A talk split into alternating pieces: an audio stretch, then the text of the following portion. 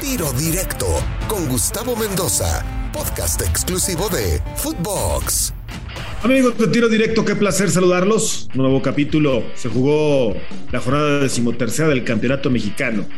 Una jornada que increíblemente apenas comenzó un día después del partido de la selección para seguir manteniendo la caja, para seguir manteniendo el clean caja y para seguir explotando, exprimiendo al aficionado, que dicho sea de paso se reflejó en las entradas de varios estadios, pobres entradas como en el de Querétaro, en el de Necaxa, en el de Mazatlán, eh, en el de Pachuca, en el de Pumas, quizá en donde jugó el América y donde jugó Guadalajara hubo un poquito más de gente y ahí en Monterrey también en el de la victoria del equipo Esmeralda, pero en general también es un reflejo de lo cansado que puede llegar a estar el aficionado de tanto que le exprimen eh, el bolsillo para ir a los estadios, tanto que se le exprime en la televisión. Habría que revisar los ratings de los partidos. Alguno o dos seguramente habrán pintado bien, pero una vez más me parece que es demasiado. No sé cuánto puede aguantar la máquina,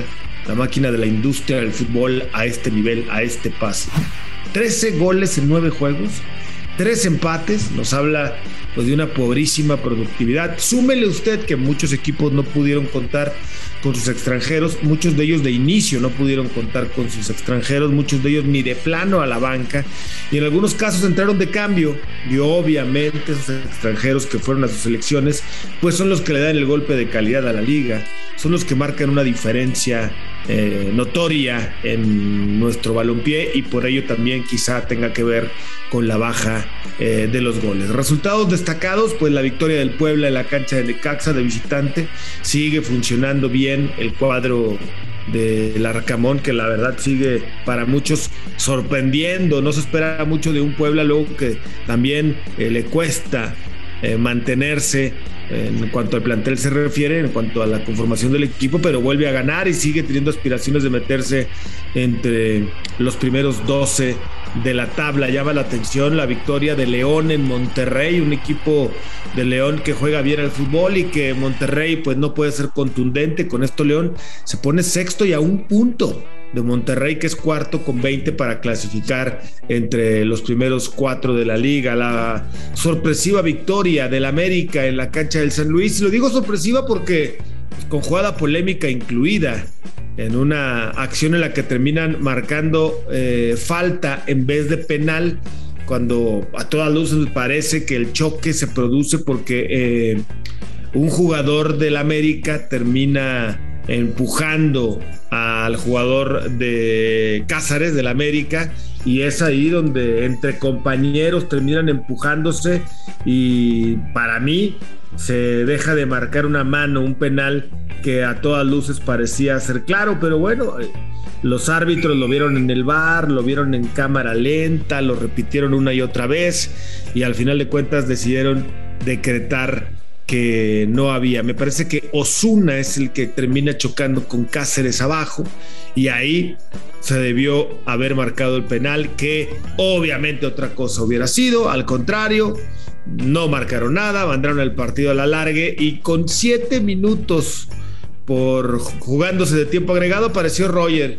Yo lo único que digo es que el América no necesita tipo de favores. Yo, no, yo digo que el América no necesita ayuda arbitral ni de ningún otro tipo fuera de la cancha, y aquí a todas luces lo favorecieron al América más allá del funcionamiento, que si América mereció porque jugó mejor, que creo que este es el caso, creo que América había jugado mejor que el equipo del Atlético de San Luis, esa jugada polémica lo mancha todo. Yo no sé qué tan contentos, qué tan felices puedan sentirse los aficionados del América con un liderato manchado en graves errores arbitrales o simple y sencillamente ya están acostumbrados y les vale gorro lo que digan, son felices con el liderato sin importar que cada vez, eh, ahora sí, en algunas jugadas como en estas descaradas, lo están ayudando más. Pero bueno, cada quien eh, es libre de festejar los triunfos de su equipo de la manera que le guste. Destacada también la victoria de Pumas. Pumas que regresa a la senda del triunfo ante un equipo de Bravos que venía enrachado. El equipo del Tuca Ferretti eh, tenía una notoria, en una notoria superación, había empatado contra Querétaro, le había ganado a Monterrey, por ahí tuvo un descalabro en Mazatlán, pero también le había ganado el equipo de Juárez, le había ganado el equipo de León, le había ganado el equipo de Cruz Azul y ahora en Ciudad Universitaria pues no puede eh, sacar el empate ante un equipo de Pumas que al final de cuentas mantiene la vela prendida. Con esa victoria llega a 11 puntos, está a 4, increíble que parezca, de la zona de calificación. Bravo se sale de la zona de los 12 y es eh, posición número 14, pero bueno, Pumas por lo menos sigue mostrando que está vivo. Guadalajara, las Chivas volvieron a la senda del triunfo. No solamente anotaron uno, no habían podido marcar gol desde que llegó Michele Año al equipo de Guadalajara. No habían podido marcarle ni en el amistoso El del Salvador, ni en la derrota con el Atlas 1 a 0 que se quedaron con gente expulsada, ni en la derrota que tuvieron en la cancha del Querétaro, ni tampoco en la derrota contra, eh, contra el empate contra el América, cero goles tampoco. O sea, estamos hablando de cuatro partidos, contando el amistoso contra El Salvador, tres de liga, sin anotar gol. Bueno, pues ahora el Guadalajara se destapa. Eh, si bien el último gol cayó en tiempo de compensación, César Huerta anotó el primero para el equipo de Chivas en el tiempo agregado del primer tiempo con una buena jugada y ponía en ventaja a su equipo. Y luego ya Ronaldo Cisneros, ya en el tiempo agregado, que también, por cierto, había entrado de cambio por Angulo y había entrado de cambio y un minuto después, así dos minutos después, encuentra una jugada con algo de fortuna. Porque hay que recordar que el guardameta Luis García tuvo que salir del terreno de juego por una lesión y entró eh, Gustavo Gutiérrez que ya había eh, tenido por ahí una oportunidad, el hombre de Tepatitlán de 24 años, eh, roza la pelota de Ronaldo Cisneros y al final la manda a guardar, lo que le viene muy bien a las Chivas. Chivas se pone noveno, fíjense lo que son las cosas, una victoria lo pone noveno en el campeonato. Y de la cuarta posición, o sea, de los que califican directo, está a tres puntos. O sea, es increíble lo parejo que es la Liga Mexicana. Algunos le dicen mediocre. A mí sí me hace sumamente competitivo, sumamente parejo el campeonato mexicano. Y aquí está el reflejo de lo que estamos hablando. O sea, Guadalajara ya está a un partido de meterse directo en los primeros cuatro. O sea, estamos realmente todos locos. América pues ya se va a ir líder. El Atlas tiene 22 puntos, todavía no tiene asegurado su lugar dentro de los primeros cuatro porque ahí viene Tigres, ahí viene León, ahí viene Cruz Azul, ahí viene San Luis, ahí vienen Chivas que con una combinación de resultados podrían aspirar a meterse a esos primeros cuatro lugares de la tabla.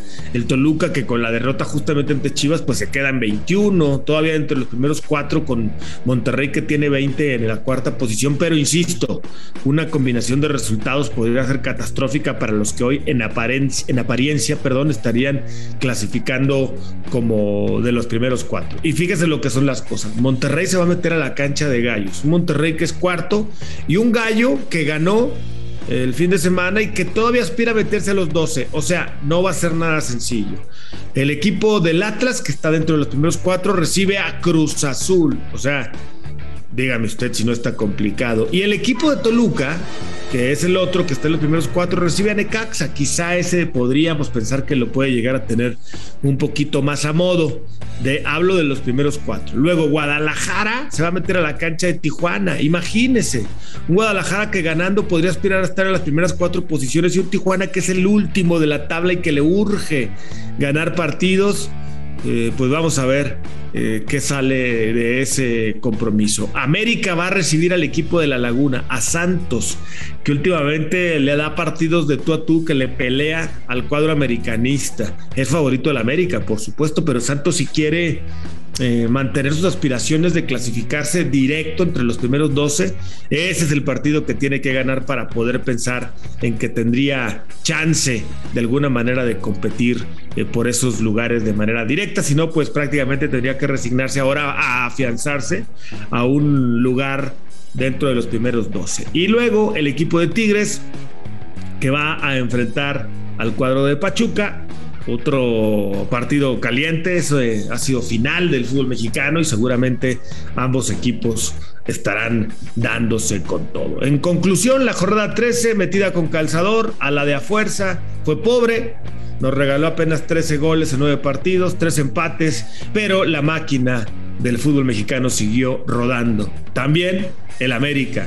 El América, el arbitraje robó al equipo de San Luis con un penal que no le marcaron y Guadalajara prende las veladoras de incluso, ¿por qué no pensar en meterse directo a la fiesta grande del fútbol mexicano? Bendita liga, está de regreso, que siga rodando la pelota, que sigan exprimiendo al aficionado en los estadios y a seguir exprimiendo a los, a los partidos de televisión, a los televidentes que también lo siguen por la tele. Así, así es el fútbol mexicano, así es, a ver hasta cuánto aguanta así la liga este ritmo, partidos, partidos, partidos, y los también con poco descanso. Soy Gustavo Mendoza, recuerda escucharnos todos los días en un tiro directo de lunes a viernes. Ahora me escucha, ahora no. Tiro directo, exclusivo de Footbox.